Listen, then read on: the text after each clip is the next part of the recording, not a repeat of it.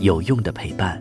十里铺人民广播电台，您身边最贴心的温暖励志伙伴。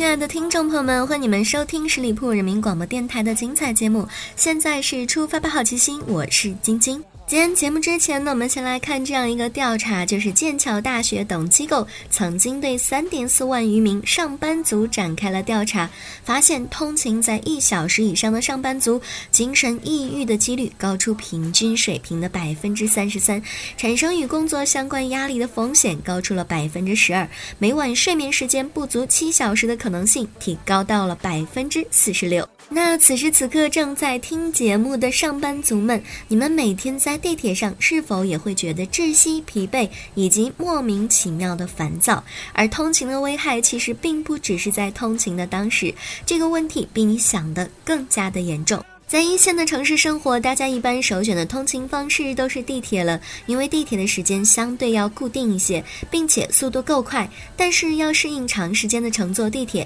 其实是对人体的综合素质提出了较高的要求。首先就是你要具备能够适应高原缺氧环境的体质。那么大家有没有觉得在上下班高峰时候，在地铁上会感觉到呼吸困难、喘不上来气？这个呢，其实是因为车厢内的二氧化碳浓度过高。我。国的室内空气质量标准规定，室内二氧化碳浓度不得超过一千 ppm。公共交通卫生标准和地铁设计规范规定，地铁上的二氧化碳浓度不得超过一千五百 ppm。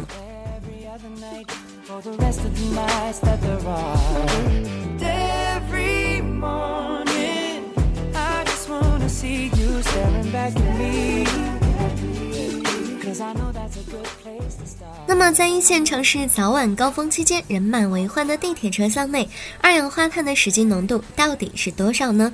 北京市政工程研究院研究生刘冰玉曾经在针对北京市几条重要的地铁线车厢内的空气质量的研究当中，测量了二氧化碳的浓度。可以看出，除了二号线以外的其他被测线路，在早晚高峰时段的浓度都达到了国家标准的两倍多，远远的超标了。一号线呢，在早高峰甚至达到了三千七百二十六 ppm。那么高峰时段的三千七百二十六 ppm 意味着什么呢？要知道，在自然的环境里面，空气当中二氧化碳的浓度只有四百 ppm。大城市空气中二氧化碳浓度有时候会达到五百 ppm。室内的二氧化碳浓度在七百 ppm 以下，即属于清洁的空气。当室内二氧化碳浓度达到一千 ppm 时，人体就开始感到沉闷，注意力难以集中，心悸困倦，工作效率会下降。研究显示，这时人的决策能力会下降百分之十一到百分之二十三。当浓度达到一千五百到两千 ppm 时，属于轻度的二氧化碳污染；如果浓度达到了两千 ppm 以上，就属于重度污染。在这种环境当中，会造成人体的生物钟紊乱，身体可能会出现呆滞、心悸、气血虚弱、低血脂、高血压、头疼、耳鸣等症状。另外，有研究显示，如果二氧化碳浓度达到了两千五百 ppm，人的决策能力就会下降百分之四十四到百分之九十四。说白了，就是这个时候。由于缺氧，人就有点容易变傻了。二氧化碳浓度达到五千时，会造成永久性的脑损伤，甚至死亡。北京大多数地铁早晚高峰达到了三千 ppm 以上，都已经大幅超过了重度污染的标准。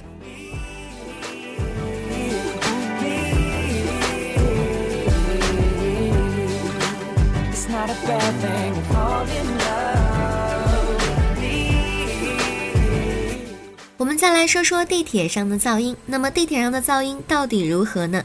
上海青年报记者曾经对上海市地铁车厢内的噪音进行了检测，结果是，当地铁列车在隧道内行驶时，车厢内的噪音在八十四至八十八分贝当中波动，列车车厢间的噪音可高达九十二分贝。当列车在隧道外行驶时，噪音在七十五分贝左右。当然，地铁列车多数时候都是在隧道内行驶的，这样的噪音会。对人体造成怎样的伤害呢？科学研究显示，当人体长时间处于七十至八十五分贝的噪音的环境当中，会对神经系统造成损伤，可能引起头晕、失眠、多梦、胃痛、记忆力减退、急躁、易怒、疲倦等症状。孕妇的话呢，甚至可能会流产。另外，噪音每增加一分贝，高血压发病率就增加了三个百分点。当环境噪音达到八十五分贝时，会对听力造成损伤。长时间接触会有百分之十的人发生耳聋。我国工业企业职工听力保护规范当中规定，八小时在噪音达到八十五分贝的工厂车间当中工作的工人，必须佩戴隔音耳机或者耳塞。当噪音达到九十五分贝时，长时间接触会有百分之二十九的人丧失听力，百分之三十九的人会头晕，百分之二十七的人会出现记忆力减退、心慌、胃痛等症状。照这样看，地铁乘客基本上相当于置身嘈杂的水泥厂车间内。由于地铁乘客不需要像车间工人那样一天八小时处在这种噪音当中，所以乘客不戴隔音耳塞也不会马上出现听力明显下降的状况。但是如果每天通勤，这种噪音对身体健康的慢性损害是不可避免的。说到这里，我想起了钢铁是怎样炼成的，主人公保尔柯察金全身瘫痪，双目失明，还在为人民服务，所以我们也要乘上地铁，坚持到终点，继续做生猛的一批。但是生猛也需要体能啊，我们最后再再来看看乘地铁列车对于人体体能的消耗。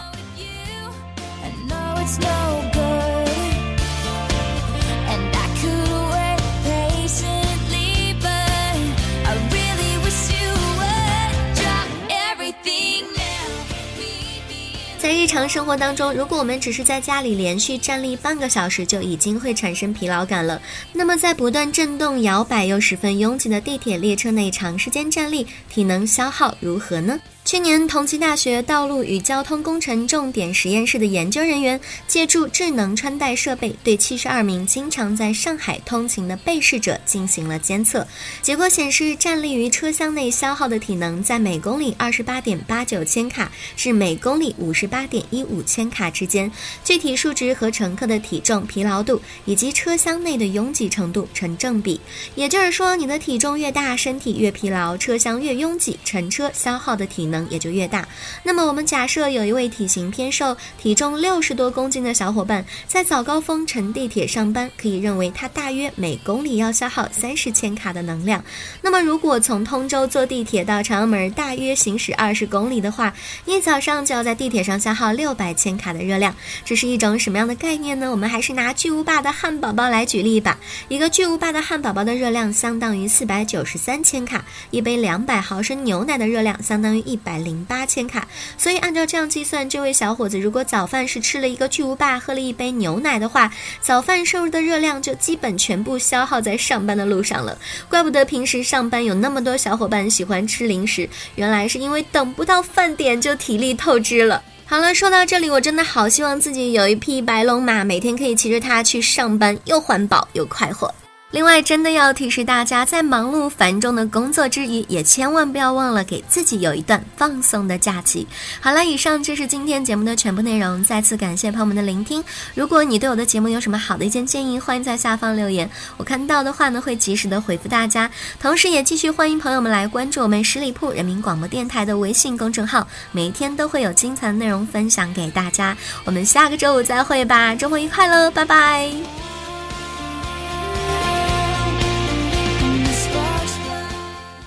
本期节目由十里铺人民广播电台制作播出。了解更多的资讯，请关注十里铺人民广播电台的公众微信和新浪、腾讯的官方微博。感谢收听，我们明天再见。